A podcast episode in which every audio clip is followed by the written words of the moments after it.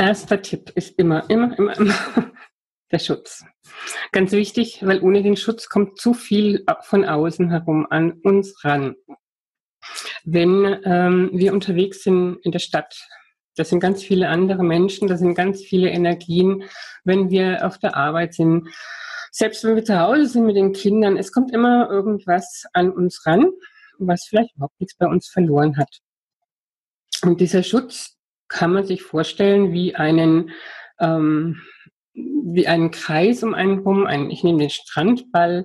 Mir hat man ihn früher als ähm, Ei beibringen wollen. Das war mir zu zerbrechlich. Andere nehmen, also ich habe das mit den Kindern in der Schule viel gemacht. Die haben alles Mögliche sich ausgedacht. Hubschrauber, Raketen und sonstiges.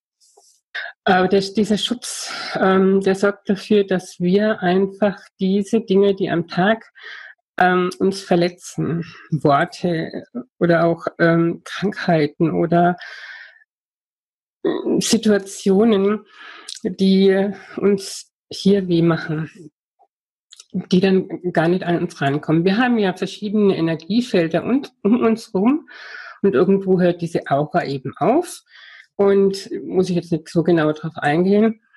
Und ähm, es fängt an, sich zu manifestieren, wenn es schon in unsere Aura eintritt, also so ungefähr 80 bis ein Meter, 80 Zentimeter bis ein Meter um uns rum.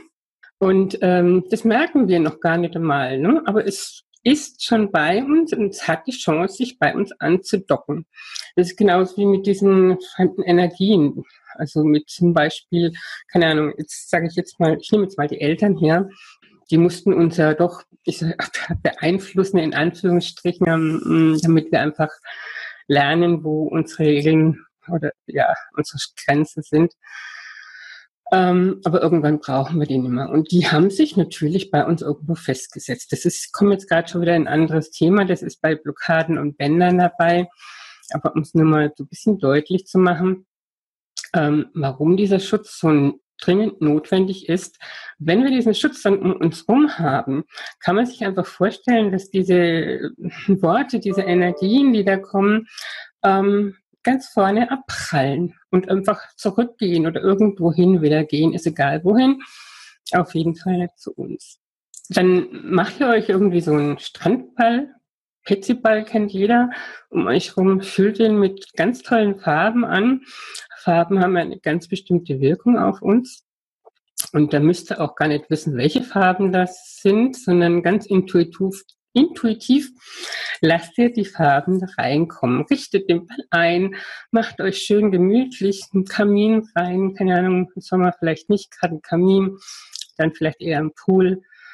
Ähm, aber da drin hat kein anderer etwas verloren. Es ist euer, äh, euer Wohlfühlraum sozusagen ich sehe diesen Wohlfühlraum tatsächlich auch so als diese, wir hatten es letztens um die Komfortzone, diese, dieser Wohlfühlbereich, wo ich mir dann auch mal Dinge mit reinholen kann, die ich ausprobiere. Weil in diesem Wohlfühlraum fühle ich mich einfach super wohl.